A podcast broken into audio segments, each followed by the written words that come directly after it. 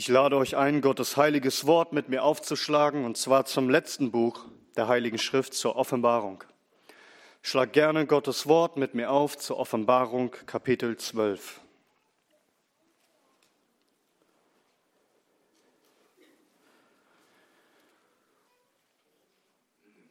Offenbarung Kapitel 12, wir lesen miteinander die Verse 1 bis 5.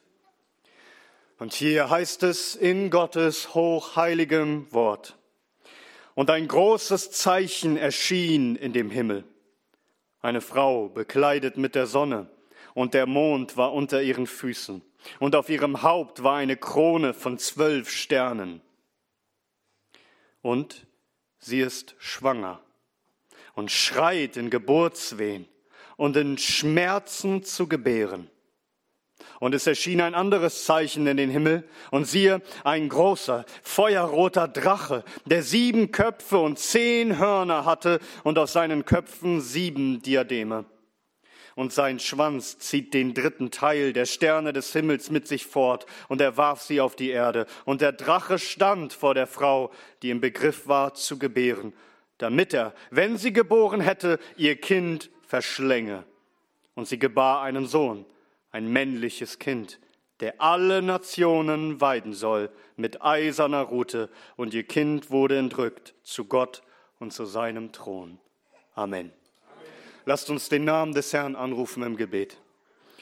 Christus, du König aller Könige und du Herr aller Herren, der du den Namen über alle Namen trägst. Wir haben uns versammelt, um dir die Ehre zu geben, du Allerhöchster denn du sitzt auf dem Thron zu Rechten Gottes des Vaters und du herrschst über alle Völker. Und so beugen wir uns vor deiner Macht. Wir wollen dir gehorchen und dir dienen und dich verherrlichen.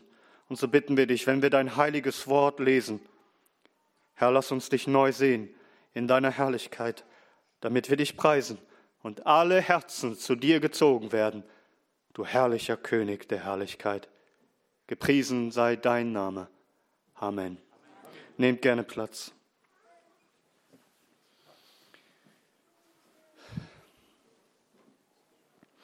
Ihr alle und auch schon die Kinder unter uns, ihr alle kennt diese Weihnachtskrippen, diese Weihnachtsdekoration in klein, zu Hause oder in groß, auf Weihnachtsmärkten. Ich meine diese Darstellung von der Krippenszene mit all diesen Figuren, meistens aus Holz, Maria und Josef, das Jesuskind in der Krippe, drei Weisen aus dem Morgenland, die Hirten, Ochse und Esel und Schafe und vielleicht noch Engel. Ihr kennt es alle. Doch ich sage euch, eine Figur fehlt. Eine Figur fehlt, die immer vergessen wird. Oder habt ihr jemals gesehen, dass zu der Krippe folgende Figur hingestellt wurde? Ein großer, ein feuerroter Drache mit sieben Köpfen und zehn Hörnern? Habt ihr das schon gesehen? Nein?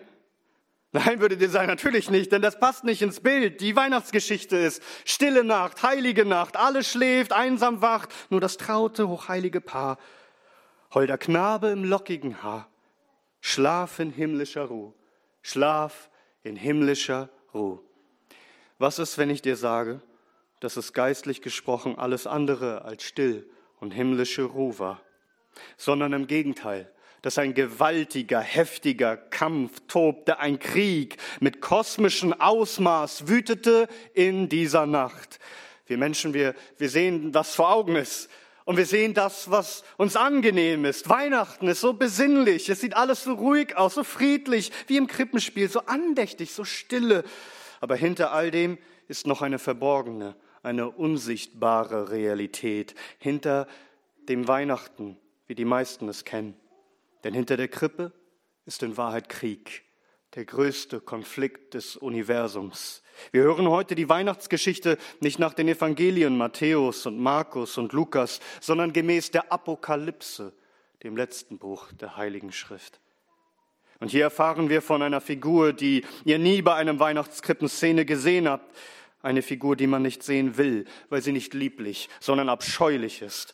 Aber sie gehört dazu um die Weihnachtsgeschichte erst überhaupt richtig verstehen zu können.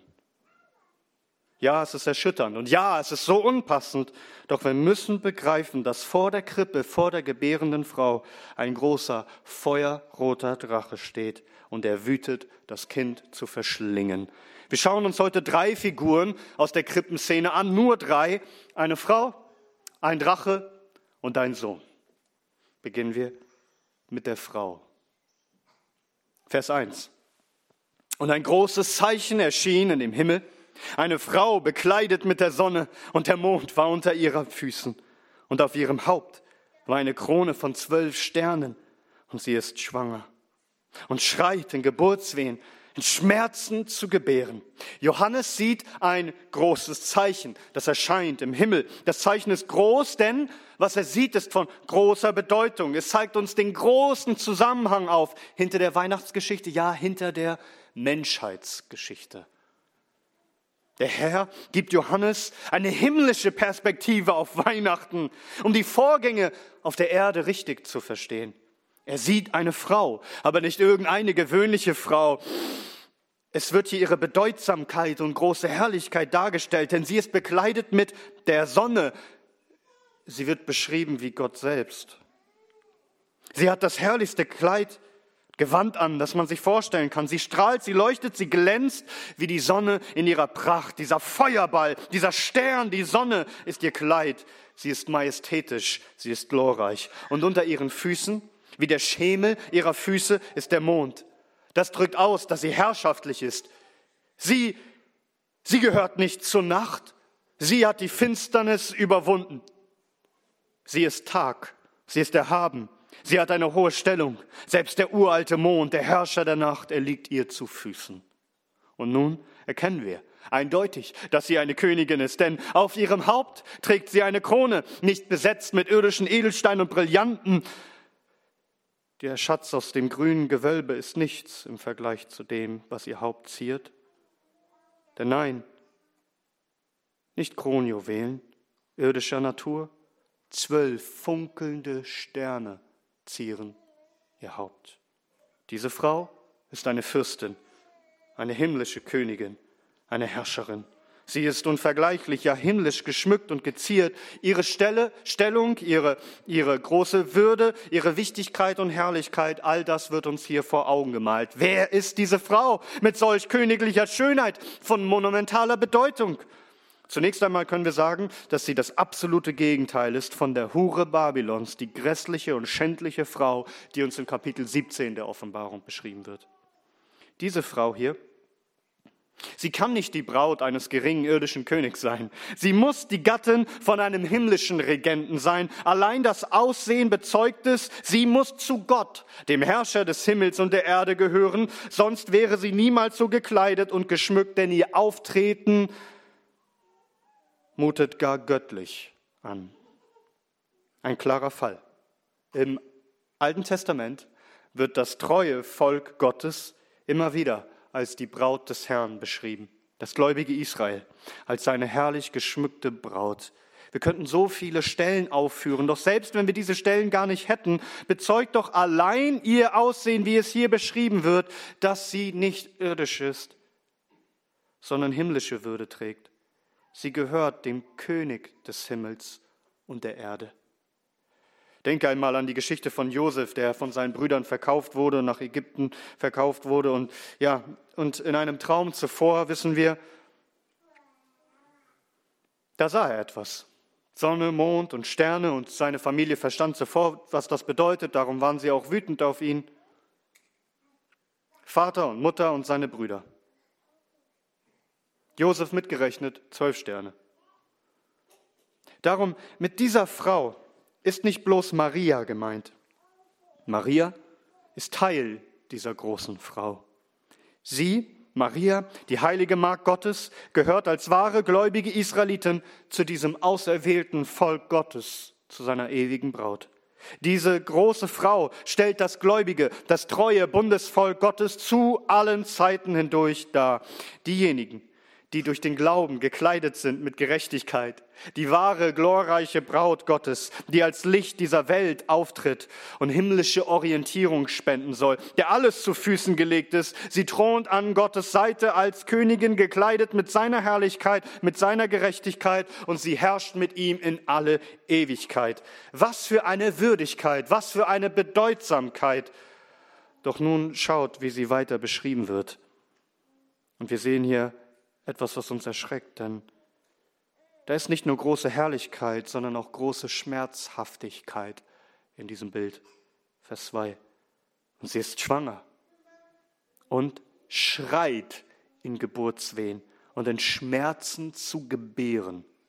Überleg dir das. Dieses Bild, diese gigantische Frau am Himmel. Sie schreit, vermutlich krümmt sie sich vor Schmerzen. Wie gewaltig muss das gewesen sein, was Johannes sieht. Und jede Mutter hier weiß, was das für unfassbare Leiden sind und wie Ehemänner, die nur dabei standen, wir haben es mit angesehen, wie furchtbar unsere Frauen leiden unter den Geburtsschmerzen. Überleg dir, diese Frau, so wertvoll, so kostbar, so erhaben und dennoch so am Schreien vor Schmerzen, vor großen Schmerzen, geplagt von heftigen Geburtswehen. Überleg dir diese Szene. Und das Wort, das hier auch für Schmerzen gebraucht wird, ist ein Wort, das auch häufig geläufig ist, um die Schmerzen von Drangsal und von Verfolgung zu beschreiben. Das heißt, das Volk Gottes erleidet seit jeher heftige Schmerzen der Bedrängnis und des Geplagtwerdens. Doch nun verstehen wir all das, was das Volk Gottes seit jeher durchgemacht hat. Es sind doch alles Geburtswehen. Es ist doch alles eine Vorbereitung auf diese große Geburt. Das bedeutet, dieses wahre Volk Gottes war seit jeher in freudiger Erwartung, dass sie einen Sohn zur Welt bringen werden, dass die wahren Gläubigen auf Erden Geburtswehen erleiden, bis dieser Tag kommt und der Sohn geboren wird. Oh, es war ein langes Warten. Einige von unseren Schwestern hier mussten lange in Wehen liegen, bis das Kind kam.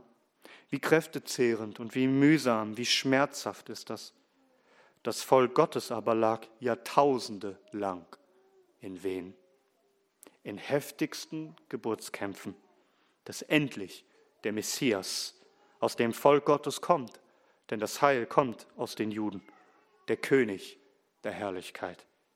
Die Geburt dieses Sohnes wurde schon lange angekündigt, schon am Anfang der Welt. Wir hatten es heute Morgen schon gehört.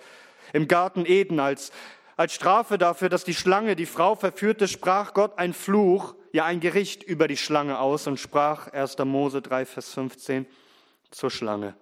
Und ich werde Feindschaft setzen zwischen dir und der Frau und zwischen deinem Samen und ihrem Samen. Er wird dir den Kopf zermalmen und du wirst ihm die Ferse zermalmen.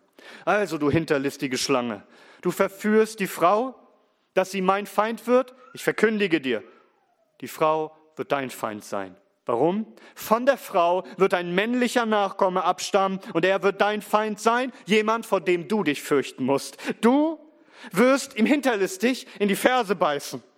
Du wirst ihn verwunden, du wirst ihn angreifen, er wird bluten, doch dieser Nachkomme wird solch göttliche, übermenschliche Kraft besitzen, dass er nicht nur deinen Angriff überstehen wird, sondern er wird deinen Kopf zermalmen.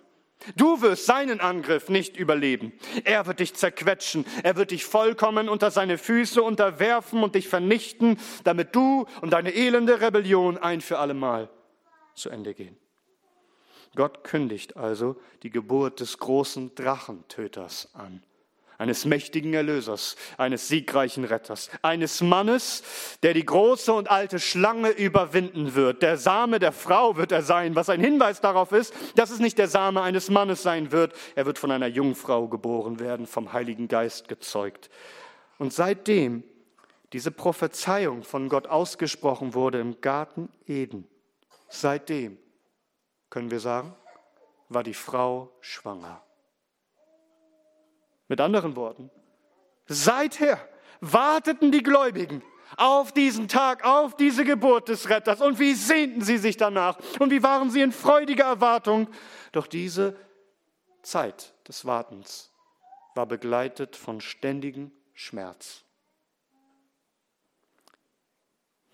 Wie die Vorfreude auf einer Geburt auch im Natürlichen Gott sprach dann zur Frau in 1. Mose 3, Vers 16, ich werde die Mühsal deiner Schwangerschaft sehr mehren. Mit, Schwer mit Schmerzen sollst du Kinder gebären. So auch das Volk, das den Messias hervorbringen sollte. Man wartete unter Drangsal mit viel Seufzen und Stöhnen und Klagen, dass das Volk Gottes endlich diesen Sohn hervorbringt. Und wie lange zog sich die Schwangerschaft hin? Und wie schrien die Gläubigen unter Schmerzen, doch dass, dass, dass doch der Sohn erscheinen solle, dass der Drachentöter geboren werde. Was tat die Schlange? Was tat wohl die Schlange, gleich nachdem sie hörte, dass die Frau einen zur Welt bringen sollte, der ihn vernichten wird? Er wird doch eines tun. Er wird sich vor die schwangere Frau setzen und lauern und warten. Ja, eines tun wollen. Das eine hat er im Sinn, den Samen der Frau zu vernichten, dass er niemals auf die Welt komme. Ich werde ihn töten, bevor er mich tötet. Und das führt uns nun zur zweiten Figur in dieser Krippenszene. Die Figur, die niemals dargestellt wird, weil ihn niemand sehen will. Sie fehlt in all den schönen Weihnachtskrippen, weil sie nicht passt ins schöne, friedliche Bild und alle Ruhe zerstört. Doch wir müssen sie sehen, denn diese Figur ist real. Zweitens, der Drache. Vers 3. Und es erschien ein anderes Zeichen in dem Himmel. Und siehe, ein großer, feuerroter Drache, der sieben Köpfe und zehn Hörner hatte und auf seinen Köpfen sieben Diademe. Und sein Schwanz zieht den dritten Teil der Sterne des Himmels mit sich fort. Und er warf sie auf die Erde, und der Drache stand vor der Frau, die im Begriff war zu gebären, damit er, wenn sie geboren hätte, ihr Kind verschlänge. Johannes sieht wieder ein Zeichen im Himmel. Es wird wieder beschrieben als groß, denn auch diese Figur ist von großer Bedeutsamkeit und nicht zu übersehen. Ja, diese Gestalt ragt hervor, sie sticht hervor, denn sie ist überaus mächtig und gewaltig, ja gewalttätig. Sie ist furchteinflößend. Was Johannes sieht, ist ein grässliches Ungeheuer, ein Monstrum, ein Ungetüm, eine wilde Bestie. Und siehe ein großer, feuerroter Drache, der sieben Köpfe und zehn Hörner hatte und auf seinen Köpfen sieben Diademe. Johannes sieht einen großen, einen feuerroten Drachen. Drache im griechischen Drakon. Das Wort bedeutet eigentlich so viel wie Schlange. Eine große, eine mächtige Schlange. Das Wort Drakon bedeutet eigentlich ganz wörtlich jemand, der dich anstarrt mit seinem Blick, der seine Beute anstarrt und sie nicht aus den Augen lässt. Ein schlangenartiges, gewaltiges Wesen, das die Beute verschlingen will und sie nicht aus den Augen verliert. Johannes sieht ein schreckliches Monster am Himmel. Und es ist groß, denn es ist groß an Macht und Kraft und Einfluss. Es ist feuerrot. Das ist eine Warnfarbe. Es ist ein klares Signal. Es, dieses Wesen ist überaus gefährlich. Diese Farbe zeigt sein mörderisches, sein blutrünstiges Wesen. Er bringt Feuer, er bringt Verwüstung, er bringt Blutvergießen, er hinterlässt nichts als verbrannte Erde. Johannes selbst gibt uns dann die Auslegung, wer dieser große und rote Drache ist, wenn wir mal Vers 9 schauen. Und es wurde geworfen, der große Drache, die alte Schlange, welcher Teufel und Satan genannt wird, der den ganzen Erdkreis verführt. Geworfen wurde er auf die Erde und seine Engel wurden mit ihm hinabgeworfen. Das ist er also. Es ist die alte Schlange, die schon gleich zu Beginn im Garten Eden die Menschen in den Abgrund mit sich riss. Riss. Der, dieser Teufel, dieses Monstrum, er wird uns nun näher beschrieben. Und siehe, ein großer feuerroter Drache, der sieben Köpfe und zehn Hörner hatte und auf seinen Köpfen sieben Diademe. Dieser Drache, er hat sieben Köpfe. Also wenn du daran denkst, du müsstest diese Bestie bekämpfen, keine Chance, du schlägst ihn einen Kopf ab und er hat noch viele andere. Und überall von überall her kann er gleichzeitig zuschnappen. Er, er ist überaus mächtig, er hat viele Köpfe, er ist extrem intelligent und weise. Seine Augen blicken in alle Richtungen, er starrt alles an, er hat seine Beute im Blick und mit seinen Rasiermesser scharfen Fangzähnen kann er allerzeit zupacken. Und er, er hat sieben Köpfe und zehn Hörner. Diese Hörner stehen für Kraft und Stärke. Er ist überaus mächtig. Seine Köpfe, Sie sind gekrönt mit sieben Diademen. Das heißt, er hat königliche Macht. Das sind alles Eigenschaften, ihr Lieben, die wir im Propheten Daniel sehen in Kapitel 7, wo die gottlosen Weltreiche als gefährliche Tiere beschrieben werden. Dass sie Bestien sind. Wenn ein Staat Gott nicht fürchtet, wird er zu einer wilden Bestie. Aber dieser Drache hier, er vereint alle diese Eigenschaften aus dem Propheten Daniel in sich selbst. Er ist die Verkörperung aller gefallenen und bösen, bestienartigen Staaten.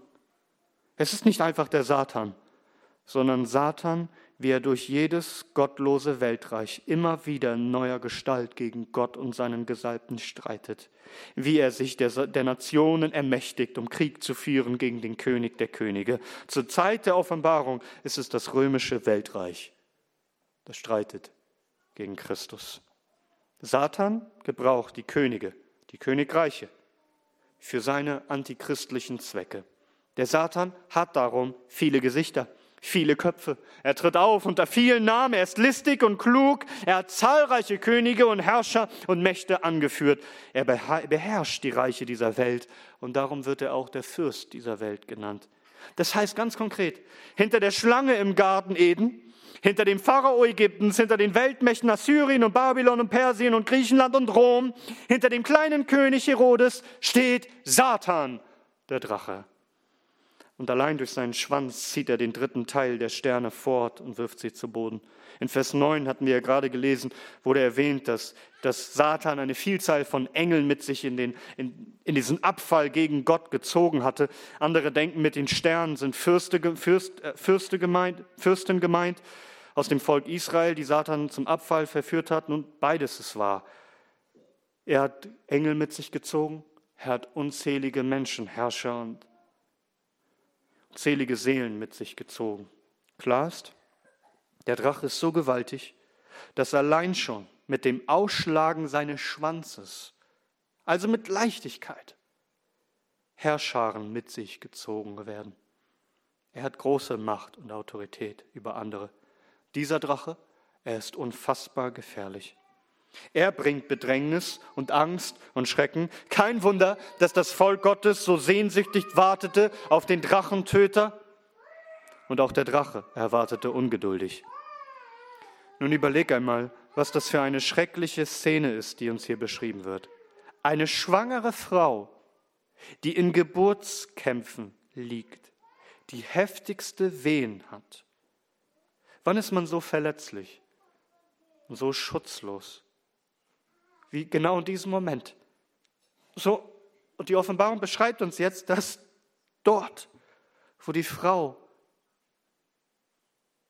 in Geburtskämpfen daliegt, es heißt, und der Drache stand vor ihr.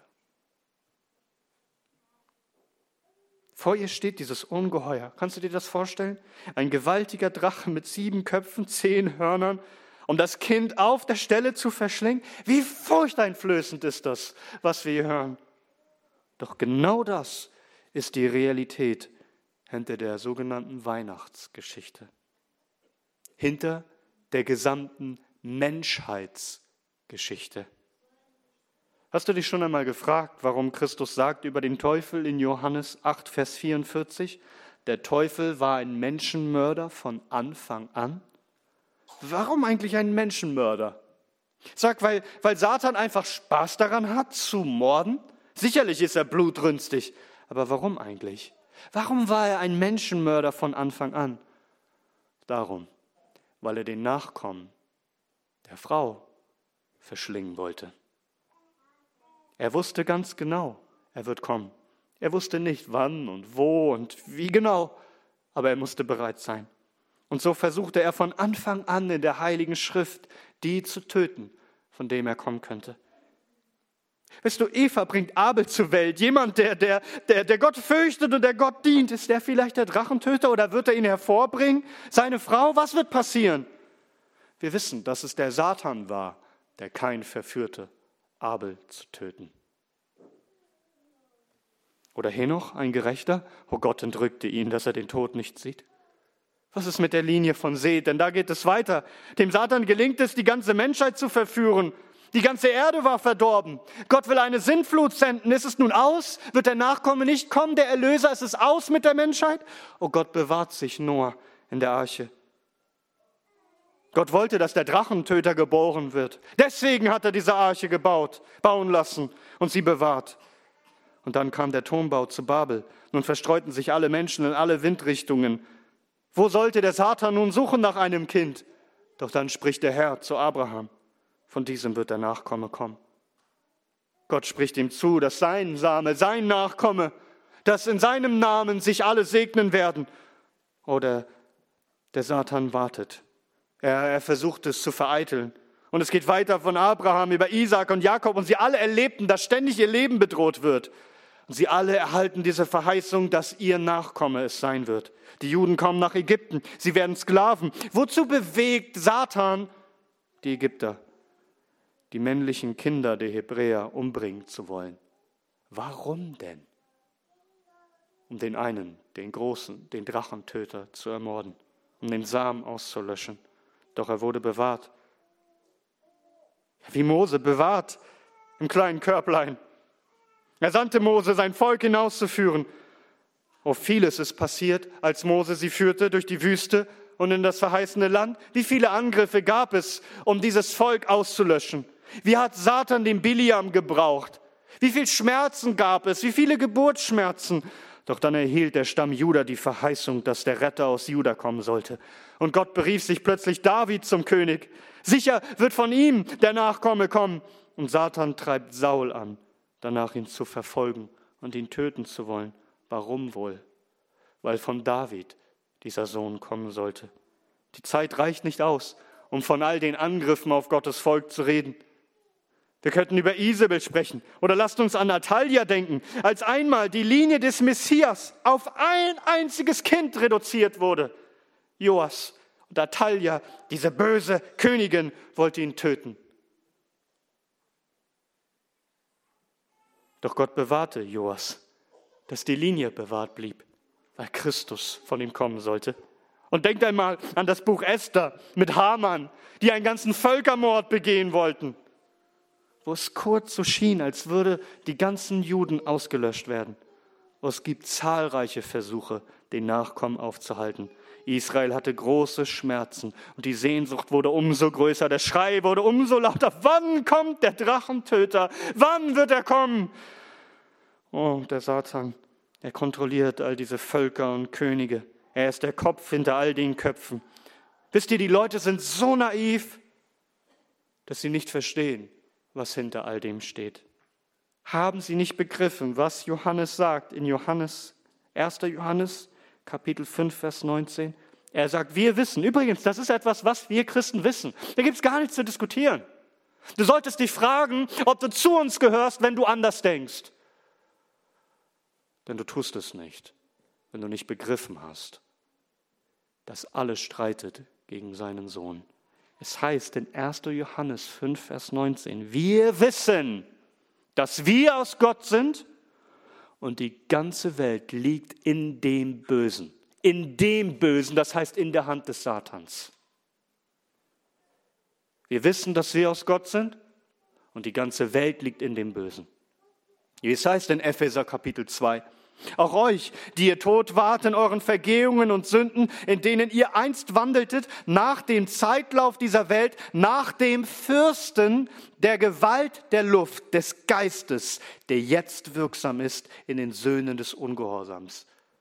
Entweder gehörst du zu den Söhnen des Ungehorsams, die gesteuert werden vom Satan, oder du gehörst zu den Söhnen Gottes. Du bist ein Gläubiger, Erlöster, der befreit wurde aus seinen Sünden, aus der Finsternis. Natürlich kann der Satan nur so viel tun, wie Gott ihm gewähren lässt. Doch die Schrift lehrt deutlich, dass der Satan der Verführer der ganzen Welt ist. Diese gewaltige Bestie, sie schnaubt, sie wütet, sie hat nur eines im Sinn, den Sohn zu verschlingen. Doch durch alle Jahrtausende hindurch, wo die Frau in Geburtswehen lag, ist es dem Satan nicht gelungen, ihn aufzuhalten. Wisst ihr, wie groß die Sehnsucht letztendlich war? In Lukas Kapitel 2 wird uns von zwei Personen berichtet. Simeon und Hannah. Simeon, ein alter Mann, dem die Prophezeiung geschenkt wurde, dass ehe er stirbt, er noch das Heil Israel, den Messias sehen darf und den Arm halten darf. Oh, wie hat er gewartet, dieser alte Mann. Und dann wird uns berichtet von Hannah. Sie fastete Tag und Nacht, diese alte Witwe. Oh, sie wartete auf den Trost Israels. Diese zwei Personen in Lukas 2 durften endlich am Ende ihres Lebens diesen Sohn sehen, den verheißenen Drachentöter. Diese zwei diese zwei, die uns dort beschrieben werden, sie stehen hier stellvertretend für sie alle, die zur Braut Gottes gehören, zu dem gläubigen Israel, das nicht abgefallen ist in Hurerei weg von Gott, sondern sich gesehnt hat und gefleht hat und gerufen und gebetet hat, dass Gott doch endlich das Gebet erhört und seinen Sohn sendet. Oh, wie waren sie schwanger mit dieser Hoffnung. Und so kam der Tag, der große, wo Maria, die Jungfrau, aus dem Volke Gottes diesen Sohn gebären sollte. Und hier nun sind wir angelangt bei der sogenannten Weihnachtsgeschichte. In Matthäus Kapitel 2 sehen wir, was tat der Satan, als Christus geboren wurde. Du weißt es, er brachte Herodes dazu. Er brachte ihn dazu, dass er im Gebiet Bethlehem alle männlichen Kinder unter zwei Jahren massakrieren ließ. Sie alle abschlachten ließ. So groß ist die Wut, so blutrünstig ist der Satan, denn Herodes hatte verstanden, was das bedeutet, wenn Christus geboren ist. Dies ist der König aller Könige. Und Herodes wird niederfallen müssen vor ihm und seiner Macht. Er verstand, dass seine Herrschaft in Gefahr ist. Denn der König ist geboren. Und was für ein Blutvergießen gab es. Eine Stimme ist in Rama gehört worden. Weinen und viel Wehklagen. Rahel beweint ihre Kinder. Und sie wollte sich nicht trösten lassen, weil sie nicht mehr sind. Die Wut des Drachens war groß. Doch wie sehr er sich auch anstrengte, und was er auch unternahm, über alle Jahrtausende hindurch, Gott hält, was er versprochen hat. Über die ganze Zeit der Geburtswehen hinweg gab es immer wieder Hinweise auf den Messias. In allen Propheten und im Gesetz Mose immer und immer wieder, bis der große Tag angebrochen war. Und das führt uns endlich und letztens zu der dritten Person in dieser Szene, den Sohn. Drittens, der Sohn, Vers 5. Und sie gebar einen Sohn, ein männliches Kind, der alle Nationen weiden soll mit eiserner Rute. Und ihr Kind wurde entrückt zu Gott und zu seinem Thron. Es heißt in Galater 4, Vers 4, als aber die Fülle der Zeit gekommen war, sandte Gott seinen Sohn, geboren von einer Frau. Jesus Christus. Der Satan hat alles probiert, alle Register gezogen, es ist ihm nicht gelungen. Der große Drache, er schnaufte vor Wut. Doch diesen Sohn, er kann ihn nicht überwinden. An diesem Sohn beißt er sich die Zähne aus.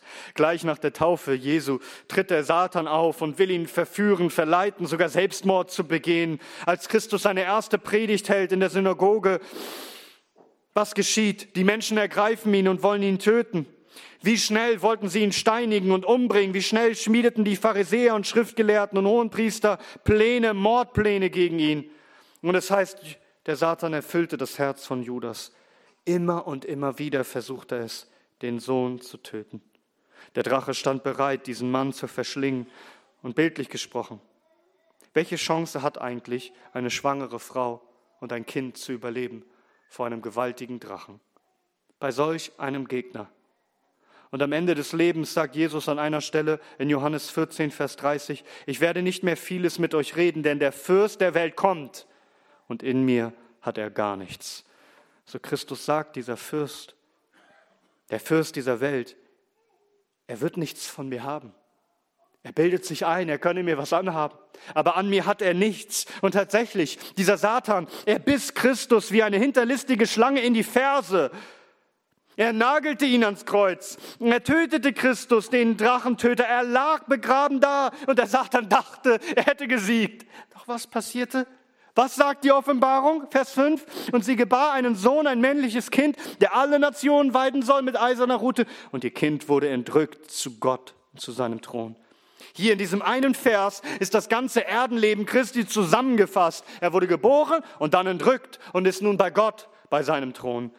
Der Drache dachte, er hätte den Sohn fest in seinen Klauen, doch der Sohn, er wurde hinweggenommen. Was bedeutet Christus? Ist auferstanden aus den Toten. Er ist ausgefahren zum Himmel und er sitzt zur Rechten Gottes und ihm ist alle Macht gegeben im Himmel und auf Erden. Das heißt, der Drache hat alles gegeben. Doch der Drachentöter, er sitzt zur Rechten Gottes, ihm ist alle Macht gegeben. Der Schicksal des Drachens ist besiegelt. Nun herrscht der Sohn, er ist in Sicherheit, er ist vor Gottes Thron, er ist unerreichbar, unangreifbar, unschuldig stürzbar. Der Satan kann rein gar nichts mehr ausrichten. Er ist wie ein kleines Kind, das sich Schneebälle macht und gegen die Sonne wirft und der Hoffnung, die Sonne zu treffen und auszulöschen. Es ist unmöglich. Der Sohn sitzt auf dem Thron und er herrscht und niemand kann ihn von seinem Thron stoßen. Er herrscht in Ewigkeit. Und sie gebar einen Sohn, ein männliches Kind, der alle Nationen weiden soll mit eiserner Rute. Diese eiserne Rute, dieser eiserne Stab zu Weiden aller Nationen ist eine Anspielung auf Psalm 2, wo es heißt, warum toben die Nationen und sinnen eitles die Völkerschaften? Die Könige der Erde treten auf und die Fürsten beraten miteinander gegen den Herrn und gegen seinen Gesalbten. Lasst uns zerreißen ihre Fesseln und von uns werfen ihre Seile. Der im Himmel thront, lacht. Der Herr spottet ihrer. Dann wird er zu ihnen reden in seinem Zorn und in seiner Zornglut wird er sie schrecken. Habe ich doch meinen König eingesetzt auf Zion, meinem heiligen Berg. Vom Beschluss will ich erzählen. Der Herr hat zu mir gesprochen, du bist mein Sohn, heute habe ich dich gezeugt fordere von mir, und ich will dir die Nationen zum Erbteil geben und die Enden der Erde zum Besitztum. Mit eisernem Zepter wirst du sie zerschmettern, wie ein Töpfergefäß sie zerschmeißen. Und nun, ihr Könige, seid verständig und lasst euch zurechtweisen, ihr Richter der Erde. Dient dem Herrn mit Furcht und freut euch mit Zittern. Küsst den Sohn, damit er nicht zürnt und ihr umkommt auf dem Weg, wenn nur ein wenig entbrennt sein Zorn. Glückselig alle, die zu ihm Zuflucht nehmen. Spricht dieser Vers von dir? Glückselig alle, die bei ihm Zuflucht nehmen? Bist du gekommen zu dem König der Könige, dich ihm zu unterwerfen? Er ist der Sohn Gottes, der Herrscher über alle Nationen, auch über unser Volk. Alle Menschen sollen ihm dienen. Und wenn er will, zerschlägt er sie wie Tongefäße mit einem eisernen Stab. Christus trägt das Zepter des Universums. Er ist der König der Könige und der Herr aller Herren. Er sitzt auf dem Thron. Wir sehen demnach, was hinter der Weihnachtsgeschichte steht. Die Geschichte der Menschheit, die Geschichte des Drachentöters, des großen Krieges um diese Krippe. Es ist der Sohn. Er ist erschienen. Wir reden hier von einem Krieg mit kosmischem Ausmaß, den größten Konflikt des Universums. Und wir wissen, wie er ausging. Christus hat gesiegt. Wie viele Kronen auch immer der Drache tragen mag, alle Königreiche der Welt gehören dem Christus. Christus regiert und niemand kann ihn aufhalten. Wie wir ein Kapitel vorlesen in Offenbarung Kapitel 11 ab Vers 15. Und der siebte Engel posaunte und es geschahen laute Stimmen in dem Himmel, die sprachen, das Reich der Welt unseres Herrn und seines Christus ist gekommen und er wird herrschen von Ewigkeit zu Ewigkeit. Nun, wie sollen wir darauf reagieren? Und die 24 Ältesten, die vor Gott auf ihren Thronen sitzen, fielen auf ihre Angesichter und beteten Gott an und sprachen, wir danken dir, Herr Gott Allmächtiger, der da ist und der da war, dass du deine große Macht angenommen und die Herrschaft angetreten hast. Die Nationen sind zornig geworden. Und dein Zorn ist gekommen und die Zeit der Toten gerichtet zu werden und den Lohn zu geben deinen Knechten, den Propheten und den Heiligen und denen, die deinen Namen fürchten, die Kleinen und die Großen und die zu verderben, die die Erde verderben. Und wir wissen, wenn wir weiterlesen, dass der Satan nun gegen die übrigen der Frau, gegen die weiteren Nachkommen des wahren Volkes Gottes streitet. In Offenbarung 12, Vers 17 heißt es aber, und der Drache wurde zornig über die Frau und ging hin, Krieg zu führen mit den übrigen ihrer Nachkommenschaft, die die Gebote Gottes halten und das Zeugnis Jesu haben. Aber bei all dem wissen wir, wenn wir auch leiden und wenn wir verfolgt werden, Christus regiert und wir sind absolut sicher, denn es heißt in Offenbarung 12, Vers 11, und sie haben ihn überwunden, den Satan, um des Blutes des Lammes und um des Wortes ihres Zeugnisses willen, und sie haben ihr Leben nicht geliebt bis in den Tod. Derjenige, der in der Krippe lag, er sitzt jetzt heute auf dem Thron im Himmel und herrscht. Und er rettet alle vor dem Satan, die sich zu ihm flüchten und Vergebung ihrer Sünden und ewige Rettung bei ihm suchen. Sag, gehörst du zu diesem glorreichen und herrlichen, siegreichen König, dann freue dich und juble, denn dein Retter ist geboren und er ist aufgefahren zum Himmel und er herrscht. Und fürchte dich nicht mehr vor dem Satan, vor den gottlosen Staaten und ihre antichristlichen Machenschaften, denn Christus ist schon Sieger auf dem Thron. Die Schrift lehrt uns, er lenkt alle Herzen der Könige wie Wasserbäche, auch die Lauterbäche. Er lenkt sie alle. Wir wollen uns nicht fürchten, komme was wolle. Und wenn alle Nationen sich versammeln gegen den Herrn und seinen Gesalbten, wisst ihr, als Stephanus gesteinigt wurde, blickte er auf. Und was sah er? Was gab ihm Kraft? All das zu erdulden und zu ertragen, dieses eine. Der Blick auf Christus, wie er als König dasteht, zu Rechten Gottes. Und ihm ist alle Macht gegeben, im Himmel und auf Erden. Das ist alles, was zählt. Nun möge kommen, was wolle, in diesem neuen Jahr, das vor uns liegt. Sei furchtlos, sei mutig und stark, denn der Löwe Juda, er hat überwunden, er hat die Schlange besiegt und darum sagt Christus in Johannes 16, Vers 33, dies habe ich euch zu, das dies habe ich zu euch geredet, damit ihr in mir Frieden habt. In der Welt habt ihr Bedrängnis, aber seid guten Mutes, ich habe die Welt überwunden. Christus ist Sieger.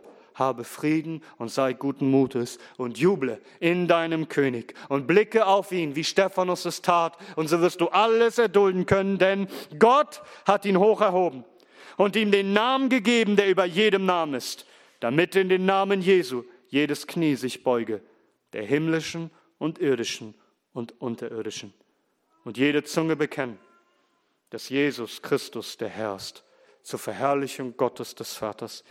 Ihm sei die Ehre von nun an bis in alle Ewigkeit. Amen.